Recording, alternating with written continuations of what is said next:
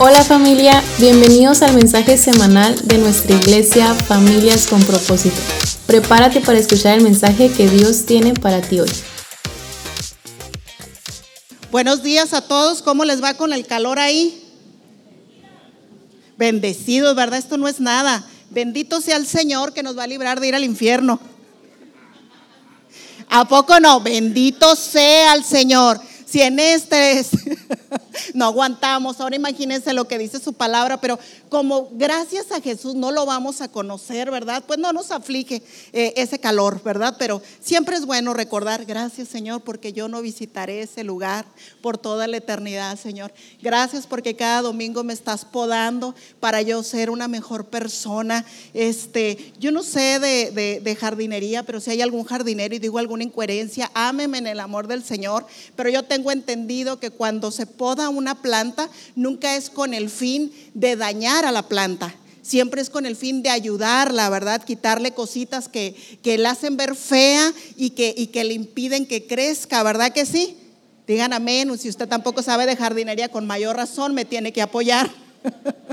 Eso es lo que venimos nosotros a hacer cada domingo. Cuando escuchamos una palabra, ustedes esa plantita, y viene la palabra y dices, ah, caray, yo no había visto la vida de esa forma ya voy a ponerla por obra. Usted está permitiendo la poda.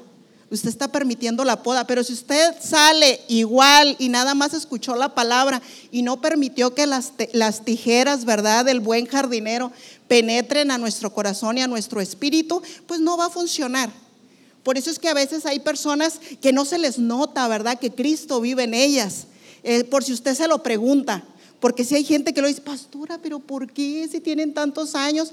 Ah, pues porque también existe personas que no le permiten a Jesús hacer en ellos su obra.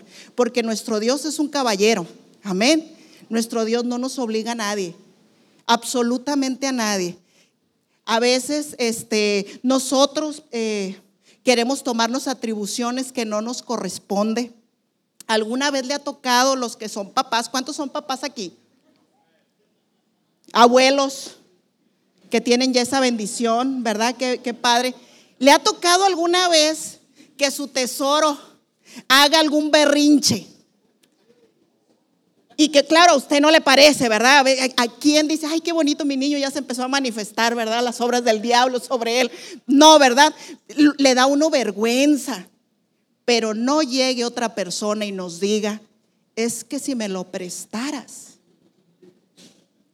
le hubiéramos hecho eso a mi mamá, mm, dientes nos hubieran hecho falta.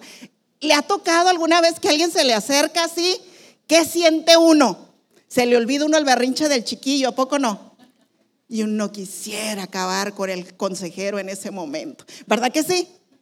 Pero a veces decimos, somos cristianos, amo al Señor. Y también tengo que darle testimonio al berrinchudo este.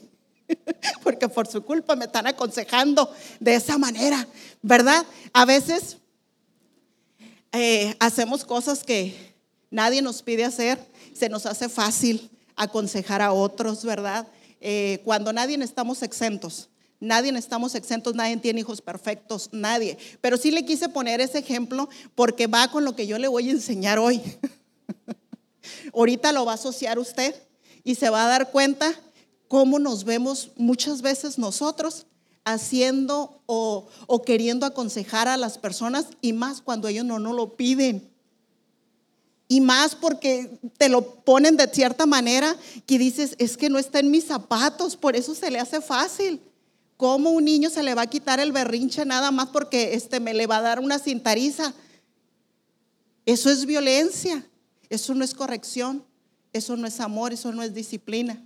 Pero bueno, vámonos para que no odie a, aquel que le da ese consejo. Y si se acordó inmediatamente de ciertas personas, al final vamos a orar, Señor, bendice a ese consejero metiche y ayúdame a no ser como él. Miren, Jesús es el ejemplo perfecto para nosotros. Muchos de, nosotros, algunos no tuvimos la dicha, ¿verdad?, de crecer en una, en una familia estable. Y, sinceramente, sí, sí, hay estragos cuando uno no tiene pues la figura paterna, la figura materna este, ahí al pendiente de uno. O tal vez usted tuvo, pero en calidad de bulto, ¿verdad?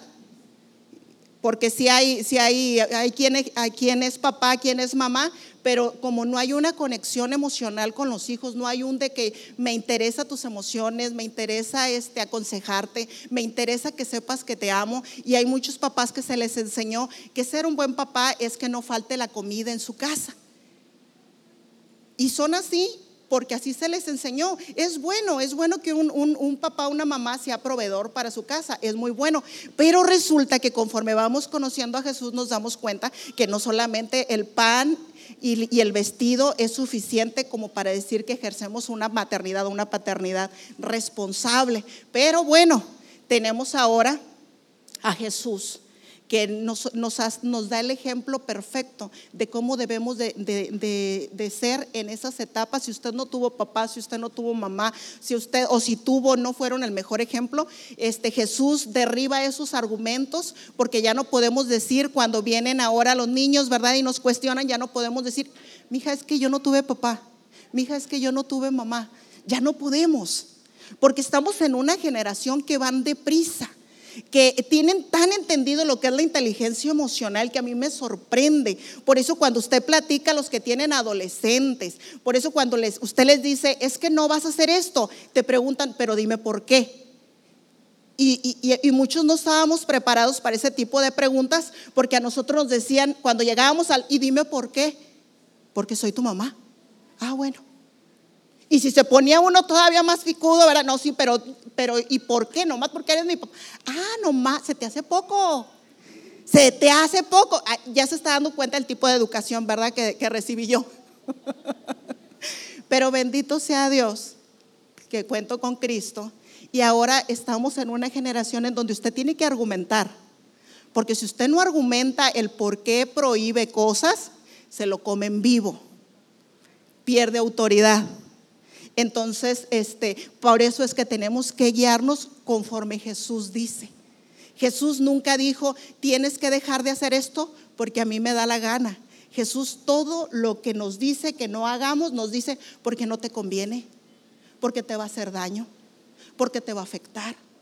Y al final nos recuerda, delante de ti pongo la vida y pongo la muerte. Y Él nos dice que es decisión nuestra por cuál camino vamos a atravesar. Al final de cuentas, y eso es lo que debemos de hacer nosotros como padres, decirle lo bueno y lo malo, pero entender que al final de cuentas lo sano es que los hijos van a tomar sus propias decisiones. Entonces necesitamos tener bien entendido esto de, de, de, de perdón el pleonasmo, de de que ya no es excusa decir, es que yo tuve una educación diferente, sí, pero ya tienes a Jesús, ya.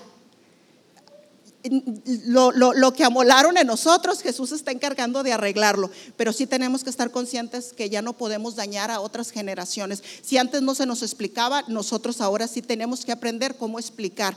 ¿Por qué? Hay gente que odia venir a la iglesia porque, le, porque los obligaban a venir a la iglesia. Y le decían, es que Dios se va a enojar si no vas a la iglesia. Y ahí traían a los pobres chiquillos todos enojados con Dios, ni oían la prédica, ni aplicaban la palabra de Dios, en vez de negociar. Los que ya tienen hijos eh, adolescentes este, entienden perfecto que llega una etapa en donde le tienes que decir, ándale, acompáñame. Y si vas conmigo, de ahí saliendo nos vamos a comer donde tú quieres. Ah, bueno, está bien. Y ya uno acá, Señor, tócalo, háblale, enamóralo, ¿verdad? Pero que los hijos no nos escuchen. Y mucho menos, ay, no quiso venir. Lo traje a rastras, pastora, ¿cómo ve? No haga eso, por favor. Santo Señor Jesús, el diablo se quiere manifestar aquí, pero no nos va a impedir eso. Vamos, me gustaría mucho enseñarles sobre una parábola que habla en el libro de Juan eh, si usted trae la Biblia la puede abrir y si no, pues este, confíe plenamente en lo que se va a proyectar aquí. Yo le quiero hablar de la vida en abundancia, lo que Jesús nos promete. ¿Alguna vez usted ha escuchado o ha dicho la frase, es que tengo una vida, pero esto no es vida? Y dices, ay, Uno la entiende a la perfección hasta que uno pasa por situaciones difíciles y entiendes. Ah, es que siento que la vida que llevo no tiene sentido, no tiene valor, no le encuentro propósito. Entonces, cuando Jesús nos llama, Jesús nos habla de una vida en abundancia. Jesús jamás nos ha dicho que, que, con Él no vamos a sufrir ningún percance, que con Él no vamos a pasar tribulaciones, que con Él no vamos a pasar enfermedades. Jamás. Y quien le ha dicho algo así a usted es un mentiroso. No le crea. Simplemente aquí cambia la cosa. Nosotros pasamos enfermedades, pasamos procesos, tenemos pérdidas. Aquí la diferencia es que ahora somos, estamos acompañados en el proceso. Ahora no estamos solos Ahora Él, cuando nosotros nos sentimos débiles, Él nos da la fuerza. Y yo estoy seguro que muchas veces ustedes lo han experimentado. Yo he venido a la iglesia en situaciones en donde entro y vengo y yo tengo una plática con Dios desde que empieza la alabanza y he estado en situaciones tan cruciales en donde le he dicho, ya estuvo. Una de ellas fue donde yo dije, Señor, ya no quiero ser pastora. Qué difícil es esto. Qué difícil es darle gusto a la gente, qué difícil al final de cuentas, este, eh, la mosca pasó eh, y por qué no me pegó a mí, me voy de la iglesia, no me despido, no esto, no lo otro. Yo tenía y le, y le voy a pedir misericordia para mí. No me vaya a ver con, ¿qué está haciendo ahí arriba la mujer? Y yo estaba en la alabanza y yo diciéndole, Señor, perdóname, pero es que esto es difícil, Señor, parece que es fácil, pero cada vez se pone más complicado y tal. Yo tenía mi plática, como muchas veces ustedes las tienen, ¿verdad? Que llegamos, ponemos nuestra mejor ropita y no nos damos cuenta lo que pasa eh, nuestro compañero de al lado y no sabemos qué pasa situaciones difíciles. Todos venimos aquí con un propósito de que Dios haga algo. Pero yo me he encontrado esas veces donde he tenido esas pláticas profundas con Dios y donde yo no me he sentido ni juzgada ni atacada por Él, al contrario, Él con un amor y una paciencia me ha dicho, en, esa ocasión en específico se la comparto, Dios me empezó a decir, ¿por quién haces esto? Por ti. ¿Por quién sirves a la gente?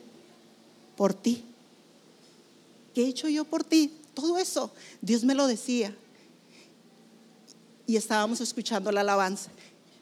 Tú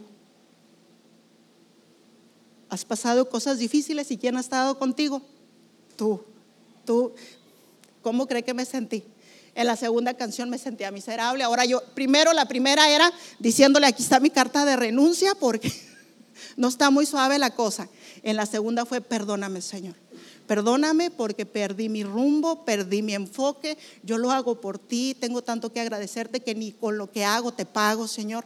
Gracias, Señor. En la tercera había paz en mi corazón y ya estaba yo gozosa y todavía Dios remata, ¿verdad? Y, usa una persona al final eh, de una manera tan sorprendente que cuando entró la persona ese domingo, me acuerdo que me dijo, al final me, regala cinco minutos, sí, ¿cómo no?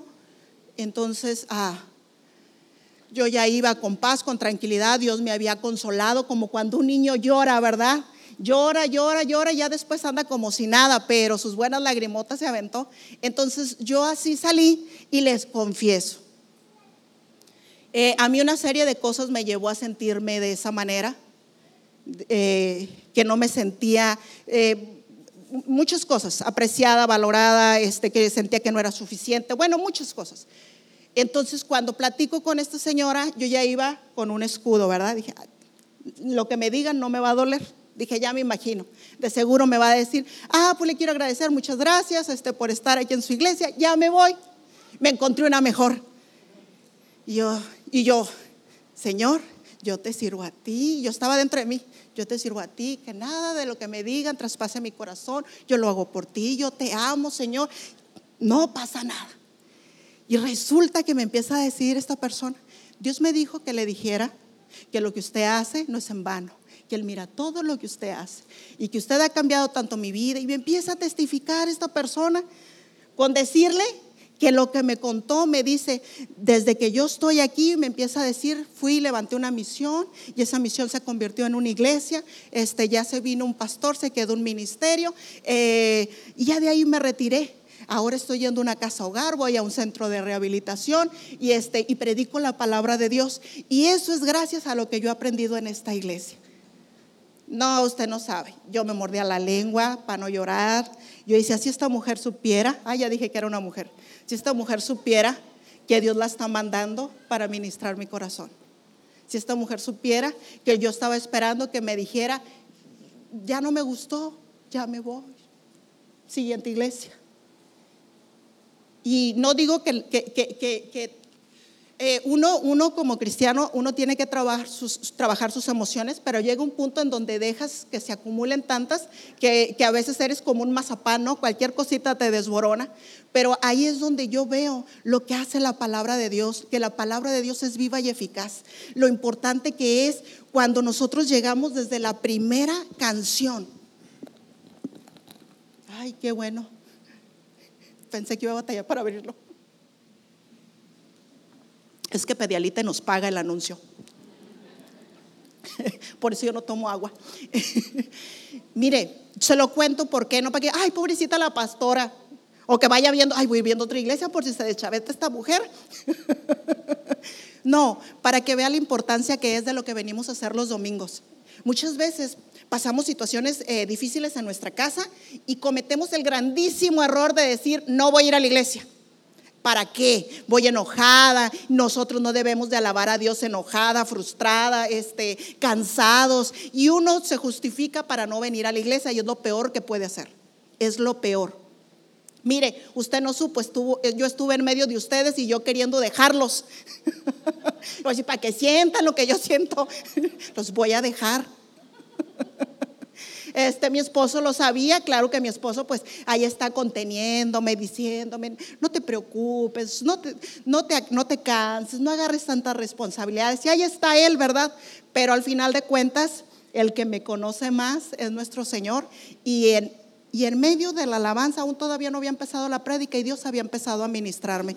Por eso vale la pena el que usted se esfuerce de llegar temprano para que desde un principio hay poder en medio de la alabanza, hay poder, se activa, se activa. Aquí no se trata que uno venga a fingir, ay no, yo soy la más santa y la más espiritual, mira cómo sé de la Biblia y mira qué tanto la aplico.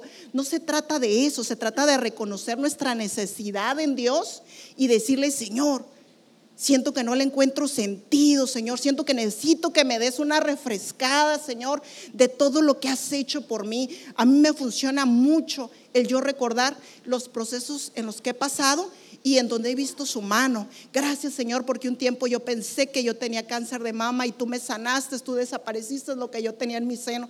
Gracias Señor porque mi hija nació con una pierna más larga que la otra y tú hiciste el milagro de que le creciera. Gracias Señor porque he pasado por angustias, por enfermedades, por preocupaciones familiares y he visto tu mano. Cuando empezamos a hacer eso, no es, ay, es que está viviendo del pasado. No, estoy recordando las veces que yo he visto el poder de Dios manifestado en mi vida. Cuando hacemos eso, no hombre, se produce algo poderoso en nosotros. Y muchas veces necesitamos eso de estarlo recordando y eso es lo que venimos a hacer aquí a la iglesia. Entonces, si usted se pierde la alabanza, usted se pierde un, un tiempo maravilloso, porque dice la Biblia que en medio de la alabanza, allí habita Jehová. Entonces, en la alabanza hay algo precioso. En la enseñanza el, jardinero saca las tijeras y Él nos quiere podar. Y lo va a hacer con todos los que nos dejemos. Señor, yo quiero. Señor, yo quiero, Señor, perdóname, Señor, no había visto la vida de esa manera, Señor, yo te prometo que ya no lo voy a volver a hacer, Señor, ayúdame, Señor. Entonces, eso es lo tremendo que hacemos aquí. A mí me sorprende tanto y me recuerda, digo yo, qué maravilloso cuando allá afuera nos dicen que aquí vienen y nos lavan el cerebro, que somos débiles de la fe, ¿verdad? En pocas palabras nos dicen tontos por venir a escuchar a alguien hablar y hablar y hablar y nosotros salir como si nada de la iglesia. Y no es así. Si nosotros activamos este, lo que Dios ha estipulado en su palabra, con escuchar su palabra, con cantarle a Él, como este canto, el último a mí me fascinó, cómo reconoces el poder de Dios. Mire, usted puede ir a cinco años de terapia. Y no voy a minimizar el trabajo de una terapia. Pero cuando nosotros le permitimos a Dios, Señor, cambia esto, yo te doy permiso en mi vida, con eso Él cambia. Y aquí hay testimonio. Y no quiero que diga, ah, ya voy a dejar de ir a terapia porque la pastora me dijo que, que no. No, no estoy diciendo eso. La terapia a mí se me hace muy buena porque a veces no sabes ni qué pedirle a Dios porque no sabes ni lo que estás luchando. Piensas que, que, es normal ciertas actitudes y de repente te dicen, ¿sabes qué? Esta actitud no es normal, se llama así. Señor, hazme libre de eso. Señor, ayúdame. Señor, transfórmame. Yo pensé que esa conducta era correcta, pero es poderoso nuestro Dios. Es poderoso. Y en Juan, Juan 10, mire, yo le quiero hablar de eso si me la ponen por favor, les quiero hablar de esa vida abundante, para que cuando alguien le digan, ay, le van a ir a lavar el cerebro, ay, yo quisiera que te lo lavaran también. Yo quisiera, a mí que me lo laven a cada rato, si con eso me van a quitar cargas que yo traigo, si con eso va a suceder milagros que como los que yo he visto, que me sigan lavando el cerebro. Amén, ya está. Jesús bendito, espero, si no se alcanza a, a leer muy bien, se lo voy a leer yo aquí también.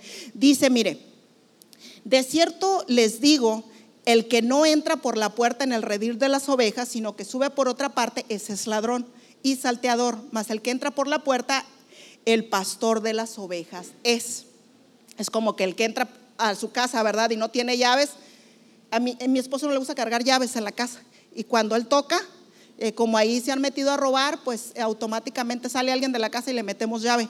Y él toca y le pregunto quién es. Y ya me dice que es el dueño de la casa. Y le digo, si fueras el dueño tendrías llaves. Pero él por no, porque no le gusta cargar las llaves. Pero bueno, él, Jesús sí trae las llaves. Dice, yo soy muy bíblica, ya ve. Dice, a, a, este le abre el portero y las ovejas oyen su voz y a sus ovejas llama por su nombre y las saca. Y también siguiente cita, dice, en Juan 10, del 7 al 9 nos dice, volvió pues Jesús a decirle, de cierto les digo, yo soy la puerta de las ovejas, y todos los que antes de mí vinieron ladrones son y salteadores, pero no los oyeron las ovejas.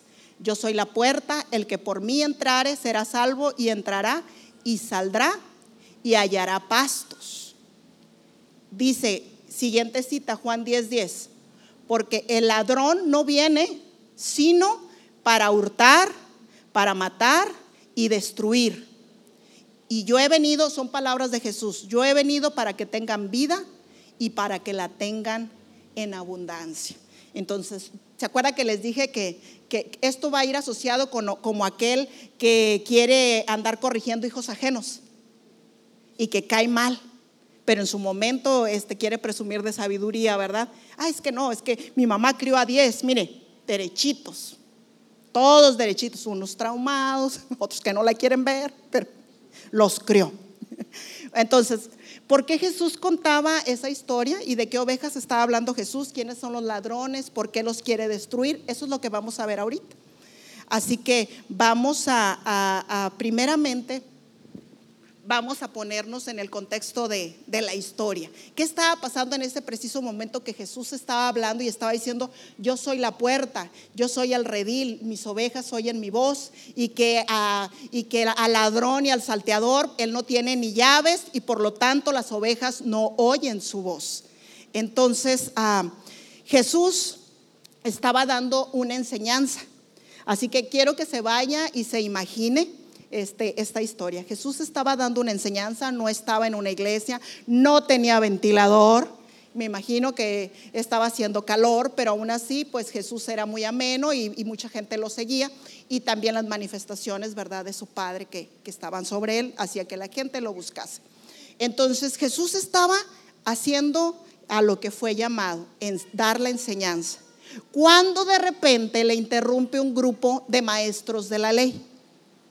Si usted recordará, en ese tiempo la gente se regía por los cinco primeros libros de la Biblia, que eran los libros de la ley. Cuando usted tenga una oportunidad, no crea que son aburridos. Sí es cierto que dice que la genealogía de fulanito, penganito y tarará, tarará, y yo muchas veces dije, ¿y a mí qué? Que fulano sea hijo y, y el otro sea hermano, y bueno, porque lees un montón de nombres, ¿verdad? Pero todo tiene un porqué en la Biblia. Pero cuando los empiezas a leer te das cuenta que era muy duro vivir en esos tiempos la fe, practicar la fe era muy duro. Allá, este, el domingo pasado el pastor ah, algo daba referencia sobre de que muchas veces piensas que una, que una persona endemoniada solamente es aquella que se retuerce para atrás, ¿se acuerda? No le voy a hacer los ruidos ni nada que hizo el pastor porque este, no tuvimos la misma paga, yo vengo gratis. No se va a reír de mí, así que recuerde los efectos del pastor. Pero él hablaba de cuando nosotros permitimos pecado en nuestra vida y que automáticamente ya somos del diablo, pues. Y, muchas veces no cuidamos eso. Entonces, en esos tiempos, cuando una persona eh, era descubierta, por ejemplo, robando, este, adulterando y muchas cosas más que todavía hasta el día de hoy se practican, ¿sabe qué era lo que se hacía? No era de que, ay, a ti qué te importa, no te metas en mi vida, es mi vida y no la tuya. Nada. Agarraban a la persona hacían un hoyo en la tierra y metían a esa persona junto con su familia y los mataban a pedradas. Esa era la liberación del Antiguo Testamento, porque era la única manera que se existía para que eh, un, un demonio soltara la vida de una persona. ¿Cuántos creen que estaríamos con vida en esta temporada si todavía viviéramos bajo la ley? Ninguno. Ninguno. Eso es lo que vino a hacer Jesús. Por eso es tan fácil ahora. Ahora, Señor, perdóname. Perdóname, Señor. Este ya no lo voy a volver a hacer. Y el Señor nos perdona. El Señor nos perdona y nos libra de la muerte. Por eso es tan fácil ahora. Entonces, en ese tiempo Así era como se estaba viviendo. Y resulta que Jesús estaba dando la enseñanza, llega el grupo de la ley y resulta que le tienen un caso. Le dicen, Señor, te traemos esta mujer. Era en día sábado, el día sábado estaba prohibido que la gente hiciera algo. Y el pastor también nos ha enseñado eso. Era prohibido. Si la gente te encontraba dándole agua a tu burro, por así decirlo, este, te regañaban que el burro se tenía que aguantar de tomar agua. No podían hacer qué hacer, no podían hacer nada, porque era una ofensa para Dios hacer algo este, en ese día que no fuera más que meditar en su palabra. Entonces resulta que Jesús, como Jesús no vino a darle la gloria al sábado, sino Jesús vino por los perdidos. A él no le importaba que fuera sábado, domingo, lunes, martes, miércoles, sino que donde hubiera la necesidad y él estuviera, se tenía que notar que ahí estaba el que daba vida. Entonces, en un sábado, Jesús estaba dando la enseñanza como acostumbraba. Cuando llega esa gente, encontraron eh, una excusa que ellos andaban buscando perfecta para tentar, para medir a Jesús. ¿Alguna vez alguien le ha venido a hacer una pregunta que, que ni le vas a hacer eh, que cambie su manera de pensar, pero quiere medirse? ¿Qué tanto piensan? una de mis hijas, de repente, mamá, ¿esto qué piensas? Ah, mira, esto, esto, esto y esto, porque esto no está bien. Ya me dijo, nomás quería saber qué piensas.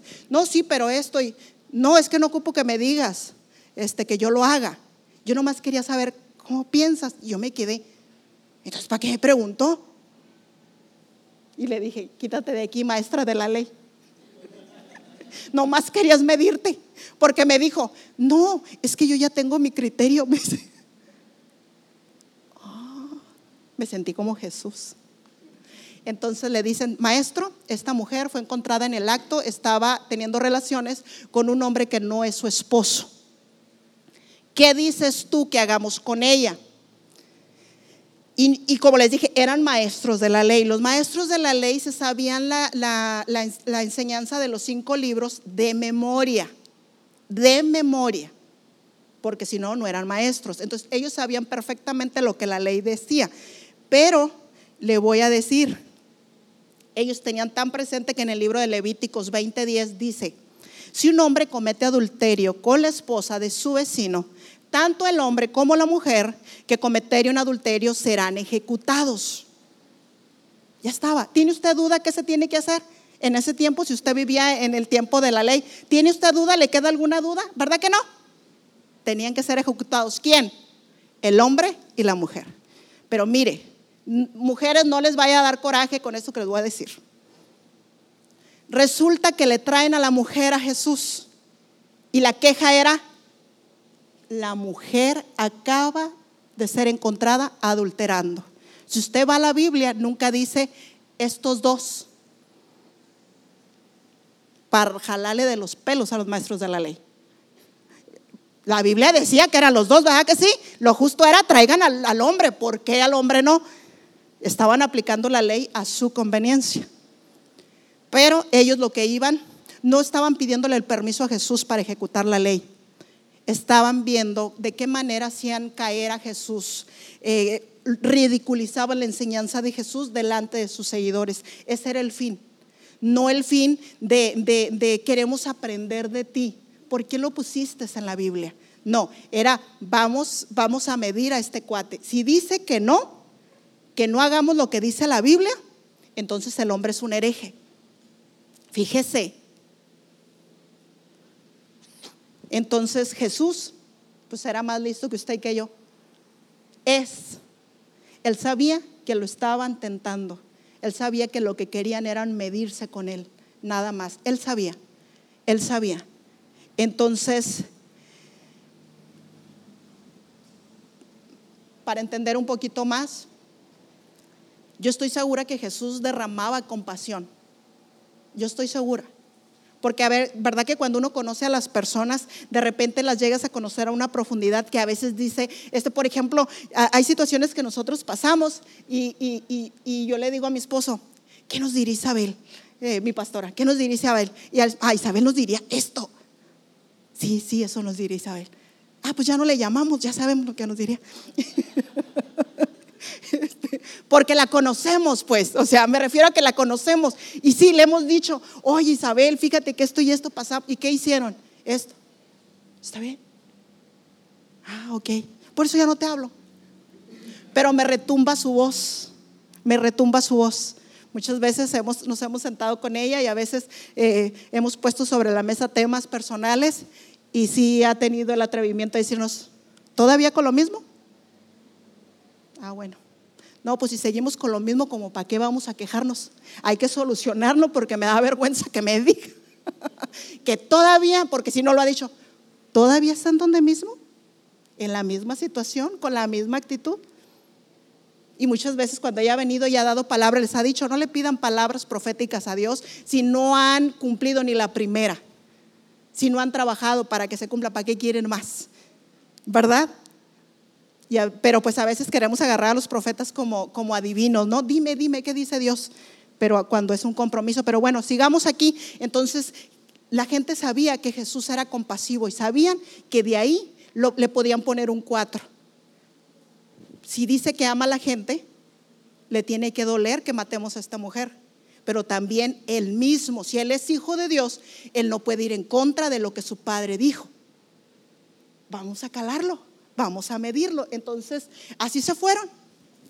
Y en lo que le estaban exponiendo a Jesús el tema, mire, yo quiero que se imagine el cuadro. Este, la mujer, ¿usted cree que alguien que estaba dispuesto a matarla, que llegó con ella este, ante desconocidos para evidenciar su pecado, ¿usted cree que esperó a que se vistiera? a que fuera de una manera eh, decente, por así decirlo, ante un grupo de hombres? Yo no creo. Yo no creo. Yo no creo que les haya importado eso.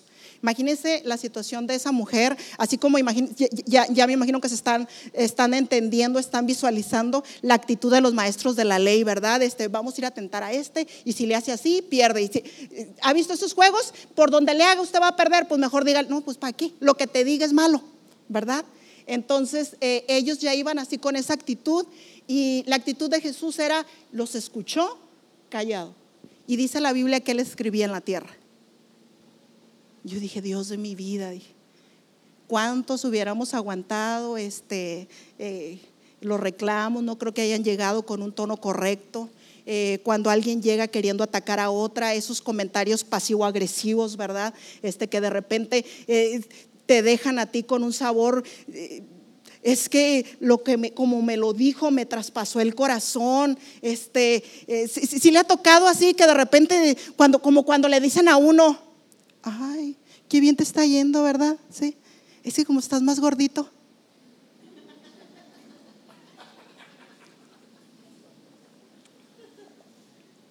¿Cómo lo dejan a uno? No, a mí luego me da de que como que a, los 5 o 10 minutos la pensé. Me atacó, dije yo. Y le he dicho a mi esposo, me sentí atacada. ¿Por qué? Ya le cuento. ¿Y por qué no le dijiste nada en el momento? Es que para la gloria de Dios y de Él, no entendí la agresión. La bronca es que ya lo entendí. Me dijo gorda. ¿Y para qué? Si no le, yo, no le, yo no le pido nada. Y empieza uno, ¿verdad? Son comentarios pasivo-agresivos. Hay gente que maneja un nivel de agresividad con unos comentarios. Ay, pobrecita, has de estar muy sola porque tus hijos no te quieren. Te quedas.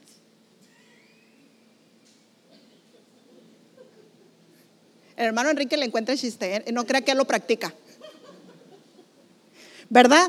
Imagínense con qué actitud llegaron ese grupo que quería atacar a Jesús con la palabra. A ver, tú que eres bueno, tú que eres bueno, este, esta mujer, dime, ¿qué se hace? ¿Qué se hace? Pero ellos tenían la espada aquí de que dinos que no la podemos matar y te vamos a decir entonces que eres un hereje porque estás yendo contra tu padre. Este, pero si la, si la mata, este, ¿Dónde está la compasión? ¿De qué le sirve un Dios que no tiene compasión? O sea que ellos tenían el cuatro perfecto para Jesús.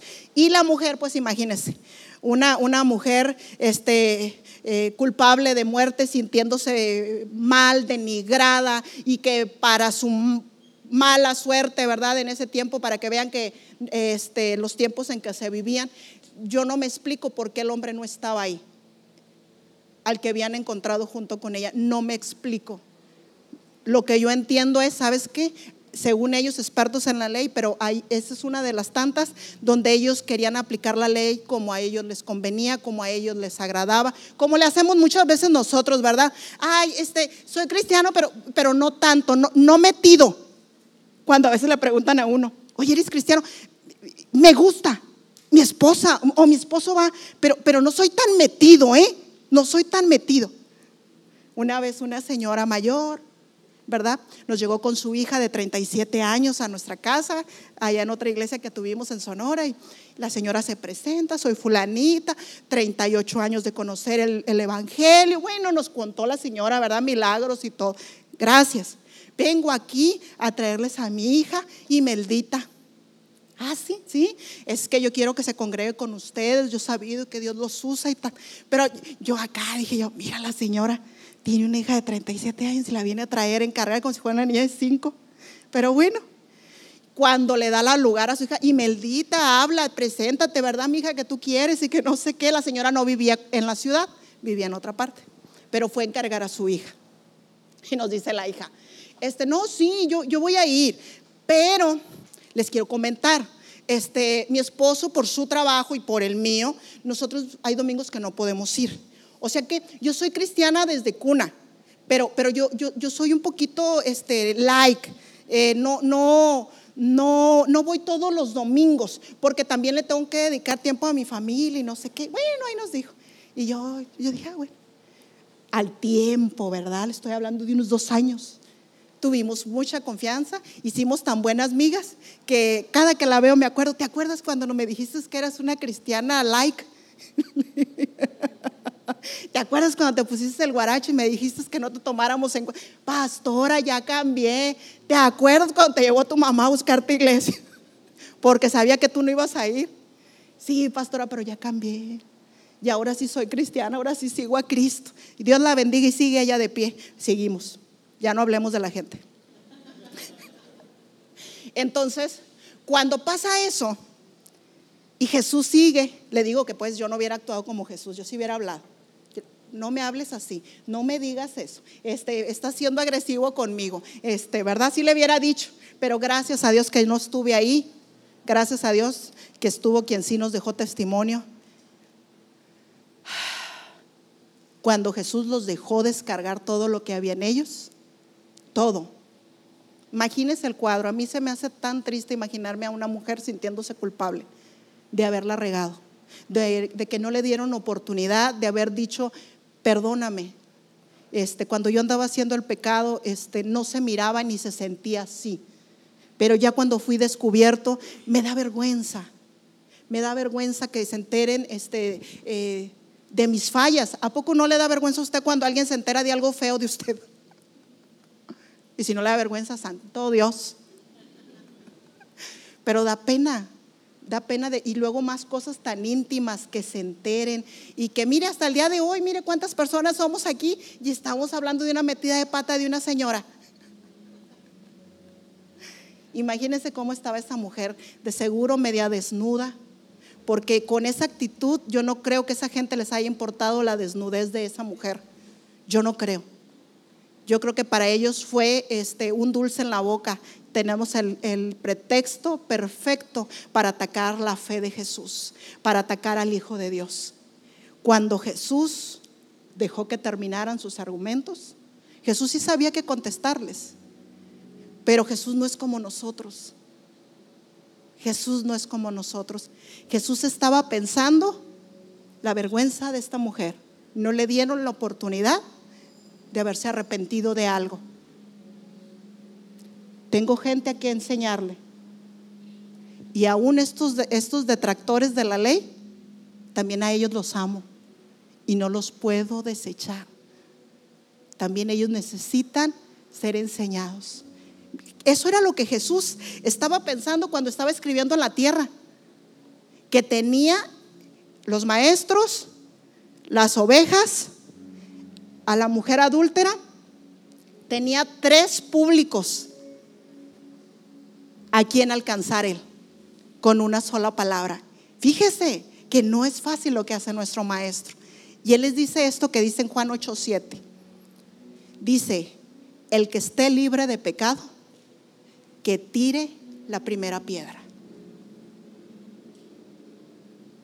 No atacó la fe de los no dijo que era incorrecto lo que decía la palabra de Dios, pero tampoco dijo que lo que la mujer hizo era algo digno de aplaudirle, porque no era correcto, no era correcto lo que la mujer había hecho, pero Jesús les iba a dar una gran lección a todos y cada uno iba a aprender algo diferente. Que nos habla de, un establo donde están las ovejas. ¿Se acuerda que lo leímos al principio? Y que había una puerta y que él tenía las llaves de la puerta y que él era la puerta de ese redil. Para Jesús, él no estaba viendo, hay una mujer que mira, este, se fue y se metió con un hombre casado. ¿Por qué era casado? Porque así se le llama al adulterio cuando las personas tienen compromiso moral y espiritual con alguien más y tienen relaciones con otra persona, es un adulterio. Cuando no tienen un compromiso ni moral ni espiritual como el matrimonio, se le llama fornicación. Entonces, en ese momento a la mujer se le acusaba de eso, de no respetar un pacto matrimonial y de meterse con una persona que también tenía un compromiso con alguien más. Entonces, Jesús no lo miraba así. Jesús miraba yo soy la puerta de un redil donde están ovejas que necesitan ser sanadas por mí. Estos me están trayendo una ovejita mía que necesita ser sanada por mí.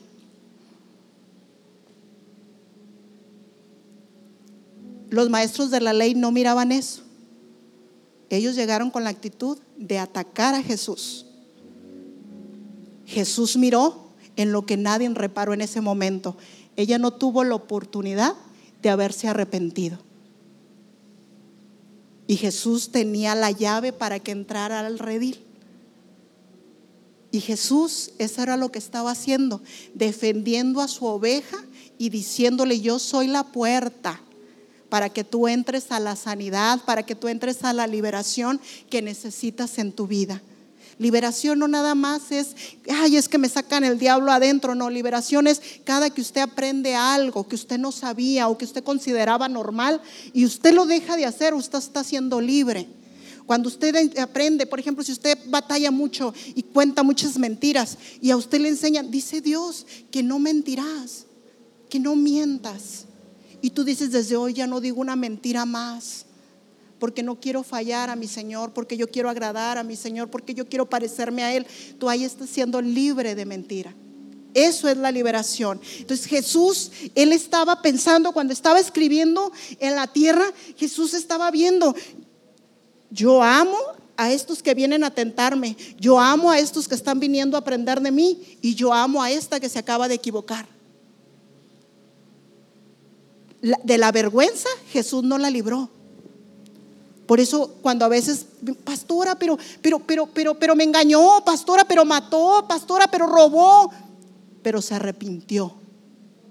Pero ¿por qué tan fácil es con Dios? No, no es tan fácil. La vergüenza, ¿quién se la quita? ¿Quién le quita la vergüenza a alguien de que los demás se enteren de lo que, de lo que uno hizo? Porque da vergüenza. Es bien tremendo el pecado porque cuando se ejecuta, lo miras como un deleite. Ay, qué padre se siente la emoción de lo prohibido y ta, ta, ta, dependiendo de lo que tú hagas. Qué padre. Pero cuando los demás se enteran, vives un proceso de vergüenza y eso es algo que Jesús no nos evita a nadie, a nadie. Eso es consecuencia de nuestro pecado. Pero aquí la bendición es que Él no va a estarnos machacando todo el resto de nuestras vidas. Ahí viene el adúltero, ahí viene el ratero, ahí viene el asesino, ahí viene este, el, el que robó. No, Jesús nunca nos va a decir, Jesús nos va a decir, yo soy la puerta si tú, si tú me permites entrar yo en tu vida, yo te voy a dejar entrar al redil donde yo te voy a sanar, donde yo te voy a perdonar, donde yo te voy a limpiar y donde yo te voy a enseñar a ser una nueva criatura. Eso es lo que estaba viendo Jesús. Jesús estaba listo para liberarla. En este punto podemos entender cómo a veces nosotros como cristianos podemos caer tan fácilmente en ser como los maestros de la ley. Conforme uno va aprendiendo de la palabra de Dios es muy bueno, pero también si hay cosas en nuestra vida que no han sido procesadas, que no han sido trabajadas. Este, por ejemplo, como lo que yo les decía, lo de los, eh, los comentarios pasivo-agresivos. Eso te lo digo quedito, pero te ejecuto. Si uno no trabaja en ese tipo de situaciones, a mayor conocimiento, uno va a usar la palabra de Dios para atacar a las personas. Uno va a usar la palabra para atacar a las personas. Y podemos de repente estar como los maestros de la ley. Mira los hijos de la hermana. Y la tiene dando clases. ¡Ah! Escucha música mundana. Mm.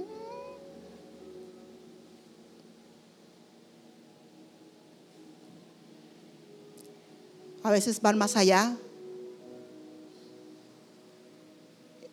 Empiezan a avergonzar públicamente a las personas, les avientan las piedras.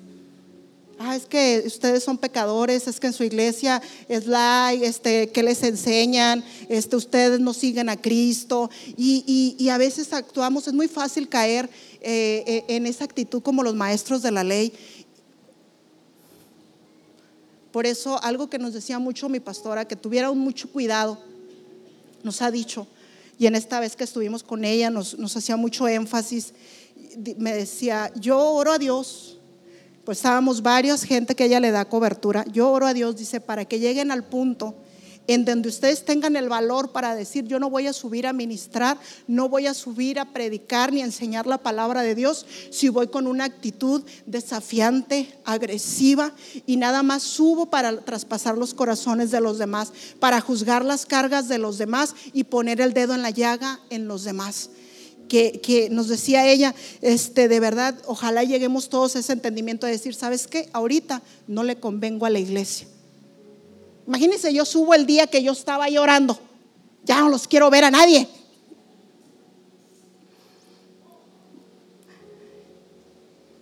Hay momentos en donde dice, ¿sabes qué? Ahorita no estoy buena ni para mí. y no es malo. Cuide eso. Porque la palabra de Dios dice que la espada es, una espada que traspasa. Y hay versículos que no necesitan que todavía le echemos más. Y nosotros a veces cuando, cuando señalamos la fe de los demás, este, nos convertimos en los maestros de la ley. Nosotros no somos quien para señalar los errores de los demás. No se preocupe. Hay alguien allá arriba que, que, no pierde, ni, ni, ni, ¿cómo se dice? No pierde un segundo de nuestras vidas. Jesús sabía que esa mujer estaba adulterando. Jesús lo sabía, pero Jesús respeta el libre albedrío. Jesús respeta este, eh, eh, eh, la decisión, metemos la pata, no la metemos, me arrepiento, no me arrepiento. Jesús lo sabía para que no vayan, ay, es que si Jesús hubiera estado a tiempo y hubiera detenido el adulterio. No, porque también de eso se aprende. Mire, hoy en día estamos hablando de eso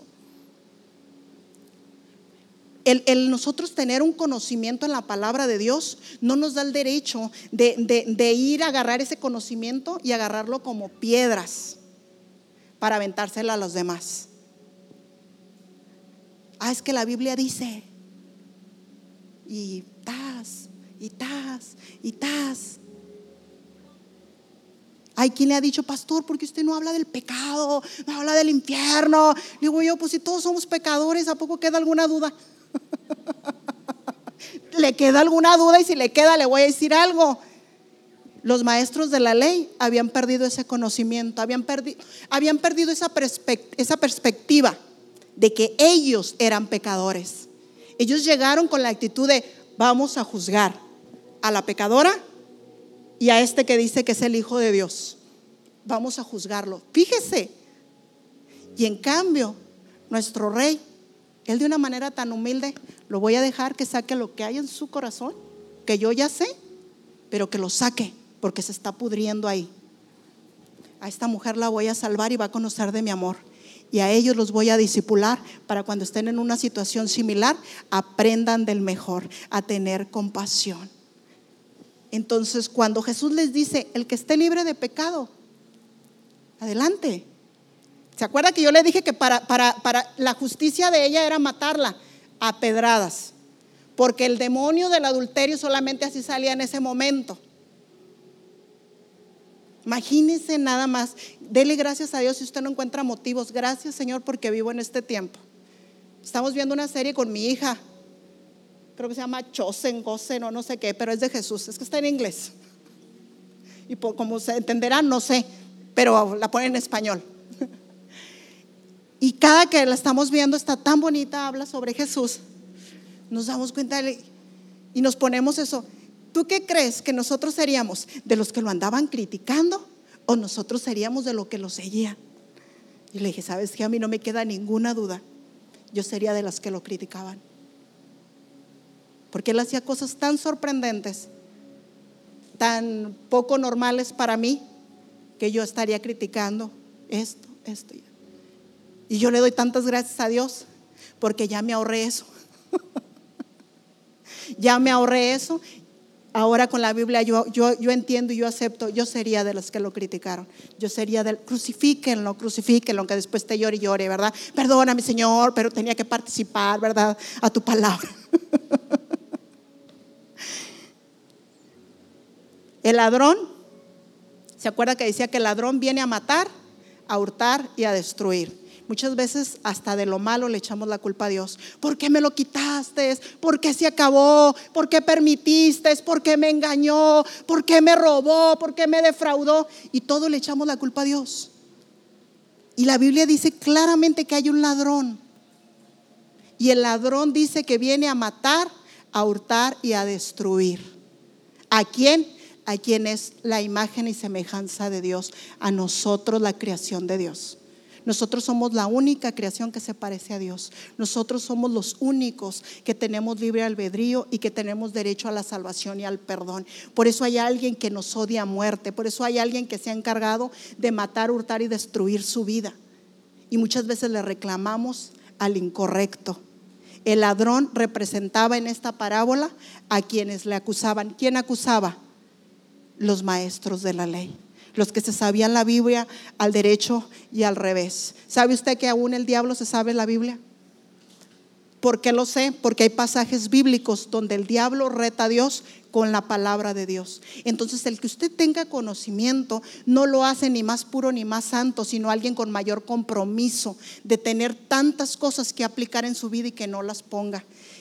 La oveja en este caso era la mujer que se topa con Jesús, que nos simboliza a nosotros seres imperfectos quienes al escuchar la voz del pastor encontramos la redención para obtener la verdadera vida, una vida en abundancia. Cada uno de nosotros cometimos cosas horribles, cada uno de nosotros lo hicimos y por eso venimos aquí a la iglesia, porque nos dijeron, Vin, tu vida puede cambiar, Dios tiene el poder para transformarte, para cambiarte y enos aquí, aquí estamos, pero a veces este, con conocimiento, con experiencia, con el pasar de los años, tendemos a veces algunos a caer o a seducirnos la idea de, ser como los maestros de la ley. Yo tengo más años, yo tengo más experiencia, tengo más conocimiento, me da autoridad de querer este, gobernar. ¿Se acuerda lo que le dije del que quiere gobernar hijos ajenos? Ellos, los maestros de la ley, querían gobernar hijos ajenos, hijos de Jesús, hijos de Dios. Y el único que tiene el derecho de juzgar la vida de los demás es Él. Es el único. Jesucristo menciona el pecado como aquel que nos tiene prisioneros y nos regala otra grandiosa promesa. Dice Juan 8:36, no sé si se los di. Así que si el Hijo os libertare, seréis verdaderamente libres. Y eso es lo que estamos aquí. Venimos a, a adorar a un Dios que nos hace libres. Simplemente, Él ya conoce todo de nosotros. Aquí lo que Jesús espera es que nosotros seamos sinceros, Señor, perdóname, este, soy pasivo-agresiva, ataco a la gente, no lo había visto así, Señor. Yo pensé este, que, que, eran generación de cristal, que no aguantaba nada. Ahora sé que yo me estoy pasando, que yo tengo que controlar algo que yo aprendí. Señor, perdóname por juzgar la fe de los demás. Señor, perdóname por juzgar la vida, Señor, de los demás, por querer aplicar la palabra a mi conveniencia.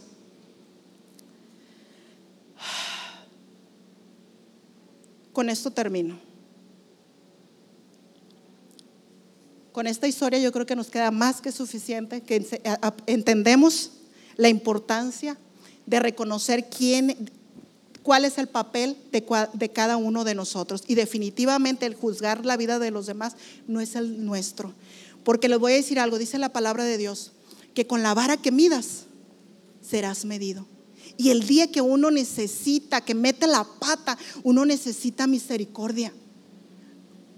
Si, si, si, si usted se hiciera esta pregunta ahorita, ¿qué pasaría contigo? Como un día le dijeron al rey David, cuando fue encontrado, fue descubierto del adulterio, dice que fue un profeta y le dijo, dice Dios que qué escoges y le dio a escoger dos de las cosas, caer en las manos del Dios vivo o caer en las manos de la gente.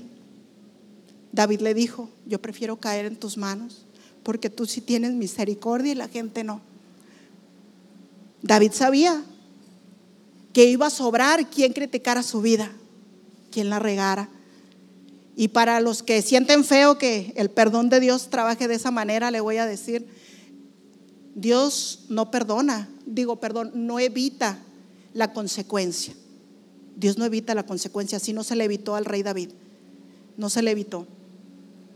David perdió un hijo que tuvo en esa, en esa situación, ¿verdad? Con esa mujer.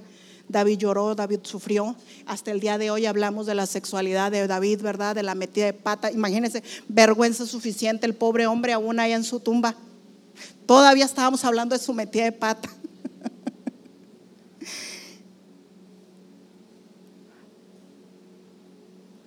¿Me pones la última? Cuando nosotros perdemos la perspectiva que todos somos pecadores y que necesitamos de su gracia, entonces nos convertimos en quienes van a la palabra para buscar piedras en vez de pan. La palabra de Dios es pan, es el pan de vida que cuando nosotros vayamos a aprender algo, que si hoy Dios te enseñó algo, esa palabra es para ti, no es para juzgar al, de tu lado, ni aún tu propio esposo, ni aún tu propia esposa, ni aún tus hijos. Jamás, jamás se atrevan a juzgar la fe de sus seres queridos, de sus amigos, de la gente que no conoce, porque eso es algo que traspasa y, y, lacera el corazón profundamente cuando alguien le dice, es que yo no te veo orar, es que yo no te veo leer la Biblia, es que yo no te veo buscar a Dios, es que yo creo que tú no amas a Dios. No haga eso no se convierta en el maestro de la ley. Un día Jesús le va a pedir cuentas si es necesario. No se preocupe, no sea como esos papás metiches que andan queriendo eh, corregir hijos ajenos. Usted ha sentido lo que se siente cuando alguien viene y te dice que no te da ni para la leche, ni para el pañal, ni para nada, pero, pero sí quiere que lo hagas partícipe de, de la corrección a los hijos, ¿verdad que sí? Préstemelo tantito y va a ver cómo se lo dejo. Préstemelo tantito. Y, ah, no tendrá mamá, no tendrá papá. Así, así nos vemos cuando le tiramos piedras en vez de pan a la gente. Cuando usamos a, veces hasta las redes sociales para criticar la fe de los demás. Usted no sabe, en la página de la iglesia, de repente suben fotos y ha habido gente que ve a alguien de la iglesia y dice, ta, ta, ta, ta, si ustedes lo conocieran, díganle ese pastor. Inmediatamente borren eso. Inmediatamente borren eso. Porque el único que puede juzgar las acciones de los demás es Dios y no va a quedar impune. Porque Jesús en ese pasaje le dijo a la mujer, ya cuando, cuando todos empezaron a tirar las piedras, porque todos empezaron a tirar las piedras al suelo, porque empezaron a ver, ah, no, yo he pecado, yo he pecado, yo he pecado, yo he pecado. Entonces no tengo cara para yo juzgar la vida ajena. Entonces cuando, cuando Jesús ve eso, le dice a la mujer, mujer, ¿dónde están los que te juzgaban? Porque Él estaba enseñando. El único que te puede juzgar soy yo. Y yo soy la puerta del redil que te está esperando para sanarte, para cuidarte. Porque sé que de esta lección tú vas a aprender. De esto que tú pasaste, de este tropezón, tú vas a aprender. Y si no aprendes, vas a, vas a volver a pasar otra situación difícil, pero vas a aprender. Y le dijo algo a la mujer. Vete y no peques más. Ve que Jesús no minimizó. Jesús no le dijo, ay, no, qué padre, qué chévere, qué bueno que hiciste eso. Mira, gracias a eso nos conocimos. No se preocupe usted. Es que la palabra de Dios es fuerte, pastora, por eso le tenemos que tratar a la gente así. La palabra, no usted. Usted, usted y yo tenemos que ir a la palabra a buscar pan, para yo comer, para no morirme, para no desfallecerme, para que mi fe no mengue. Y cuando mengue, Señor, ayúdame. Ayúdame, Señor, porque esto es difícil. Ayúdame, Señor, porque siento que no puedo. Ayúdame, Señor, porque si tú no estás conmigo, ¿quién, Señor? Ayúdame, ayúdame, ayúdame. Entonces, de ahora en adelante, vayamos a la palabra a buscar pan y no piedras. Póngase de pie y vamos a darle gracias a Dios. Vamos a darle gracias a Dios, a ese Dios amoroso, ese Dios maravilloso, que no, yo no, yo no me lo imagino a Él juntando a los ángeles. ¿Viste a Heidi? ¿Cómo ves? ¿Cómo vieron? Que se quiere rajar de ser pastora. Joven, joven a la mujer. Eso me conforta, por eso se los cuento a ustedes, porque sé que mi padre no hizo convocatoria ya para burlarse de mí con los ángeles, sino que él ha de haber dicho que baje mi Espíritu Santo y le den fuerzas a esa mujer que le recuerde el Espíritu Santo por qué lo hace, que recuerde quién la ha llevado ahí, que le recuerde quién es el que le da sentido a su vida, que le recuerde, que le recuerde. Y gracias a Él, aquí estoy. Gracias a Él, aquí está usted. Todos los días recuerde Señor, tú eres mi pan de vida, Señor. Señor, dame las fuerzas para seguir luchando. Dame las fuerzas para cada día parecerme a ti. Dame las fuerzas, Señor, para no desfallecer, para ver tu gloria, Señor. Dame las fuerzas, Señor, para que las, los frutos de tu espíritu sean manifestados en mi Padre, te damos gracias en esta tarde, Señor. Gracias. Gracias, Señor, por tu amor, tu bondad. Gracias, Señor. Padre, los que no tuvimos un gran ejemplo, Señor, en nuestra educación, Señor, no tenemos excusa, porque tenemos el mejor de los padres, Señor, que eres tú. Gracias, Señor, porque tú eres ejemplo en mansedumbre, Señor, en respeto, en amor, en misericordia, en bondad. Gracias, Señor porque aún nos enseñas, Padre, que aún podemos nosotros leer tu palabra y darle un significado conforme a nuestro corazón pero siempre terminas tú sorprendiéndonos con tu espíritu, Señor. Padre, gracias por perdonar nuestros pecados. Gracias, Señor amado. Gracias, Señor. Ayúdanos y perdónanos las veces que hemos actuado como los maestros de la ley, donde hemos tirado piedras a la fe de los demás, donde hemos, Señor, ahogado la fe de otros, Señor. Perdónanos, Señor. Perdónanos, Padre. Perdónanos, límpianos y lávanos en el nombre poderoso de Cristo Jesús. Familia, gracias por escucharnos el día de hoy. Y si Dios habló a tu vida, no olvides compartirlo. Síguenos en nuestras redes sociales. Nos vemos en la próxima.